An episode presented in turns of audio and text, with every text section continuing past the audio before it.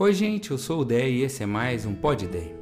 Alguns dias atrás, eu, a Aimee e Theo fomos no aniversário de uma grande amiga nossa, numa cidadezinha bem perto aqui de Maringá. Na verdade, nem chega a ser uma cidade, é um distrito. Na volta, saindo daquele lugar, comecei a reparar na estrutura.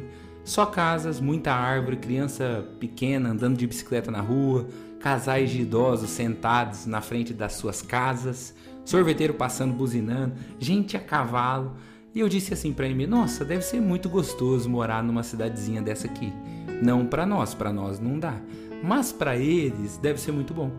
Porque eu tenho certeza que eu ficaria maluco com a minha criação, com o que eu gosto da dinâmica da vida. Mas para eles eu achei que fazia sentido. Dizem inclusive que todo casal tem um ser humano que gosta muito da cidade e um que gostaria de morar no sítio. É, eu acho que a Amy é quem gosta do sítio, nesse caso meu e dela. Mas por que eu estou dizendo isso? Porque eu me peguei refletindo sobre esse pensamento que eu tive, onde aquilo que serve para o outro não serve para mim. Eles seriam felizes, eu não. Eles podem ter paz, eu não. Para o contexto do exemplo, ok, acho que faz sentido. Mas é perigoso quando a gente está numa vida onde o que Deus pode fazer é percebido sempre para o outro, mas não para mim. Onde eu participo de orações clamando por milagres para os pedidos que chegam por WhatsApp mas quando sou eu doente, eu nem oro porque acho que Deus não vai fazer. Onde a fé que eu tenho serve para aconselhar pessoas sobre o quanto Jesus age e direciona a vida delas. Mas eu me sinto sozinho na vida e eu acho que eu sou responsável por tudo que acontece. Efésios 3 diz que Deus é poderoso para fazer infinitamente mais do que pedimos ou pensamos, conforme o seu poder que opera em nós. Em nós, em mim e em você. Deus continua fazendo. Deus abre portas que você não pode abrir, promove quando você não é a escolha óbvia, dá estratégias quando a limitação é grande. Não porque a gente é espetacular, mas porque ele é espetacular e nas situações improváveis ele demonstra o seu agir. Foi assim que ele fez com Daniel para ser governador, com José para ser o segundo homem mais poderoso do Egito, com Davi para ser o rei de Israel, improváveis cheios da graça de Deus. Então, o Podideio de hoje é um chamado à fé. Eu quero inclusive terminar com uma parábola bem intrigante que Jesus contou, que não tem a intenção nenhuma de mostrar como será a vida após a morte, quero deixar isso claro. Mas a perspectiva de Jesus é mostrar a importância de crer a partir daquilo que se vê. Então vamos lá.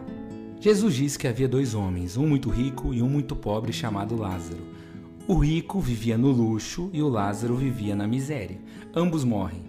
O pobre vai para o céu conversar com Abraão. O rico vai para um lugar de sofrimento. Mas, de alguma forma, nessa história que Jesus conta, o rico consegue ver o pobre lá de onde ele está e o pobre está no bem bom. Daí ele grita para Abraão que mande que o pobre vá ajudá-lo, porque esse cara era tão arrogante que ele se via como superior até nessa situação. Abraão responde que não dá. Daí ele faz um segundo pedido para Abraão.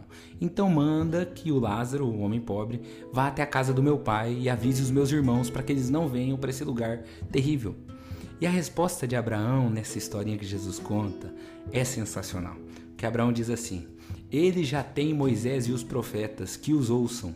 Se não os ouvem, também não se deixarão convencer, mesmo que alguém ressuscite dentre os mortos. O que Jesus já está antecipando aqui para esse público judeu?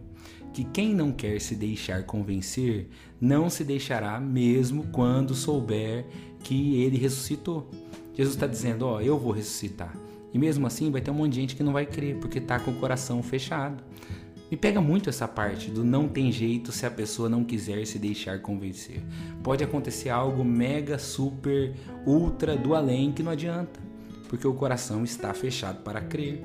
Talvez você seja alguém que vive com fé para os outros, mas com o coração fechado para todo passo de ousadia e confiança para si mesmo. Você crê que Deus faz, crê que Ele pode, crê em Jesus, mas só para a eternidade. Do seu hoje, quem cuida é você. E não é assim que Deus quer que você viva, porque o justo vive pela fé, diz a palavra. Eu quero terminar te lembrando uma historinha que eu já contei 200 vezes, inclusive aqui no Pod Ideia, sobre uma multidão que acompanhava ensandecida um equilibrista passar pela corda bamba, guiando um carrinho de mão.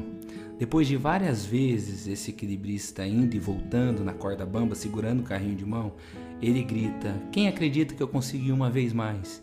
E todo mundo levanta a mão, porque viram ele fazendo várias vezes. Então ele grita: Quem senta aqui no carrinho de mão então? E fez-se silêncio total. Porque assim, uma coisa é acreditar, outra coisa é confiar. Uma coisa é acreditar que Deus pode, outra coisa é sentar no carrinho e deixar que Ele conduza a sua vida e entregar nas mãos dele. Talvez você acredite em Deus, que Ele pode, mas não confia que Ele fará, que Ele cuida. Sabe que Ele existe, mas não confia que Ele existe na sua vida, na sua rotina e nos seus dilemas. E eu acho que é isso que Deus quer mudar na vida de muitos de nós. Pense nisso, que Deus te abençoe muito que te dê fé para as suas próprias lutas, porque Deus se importa. É minha oração por mim e por você. Tchau, tchau.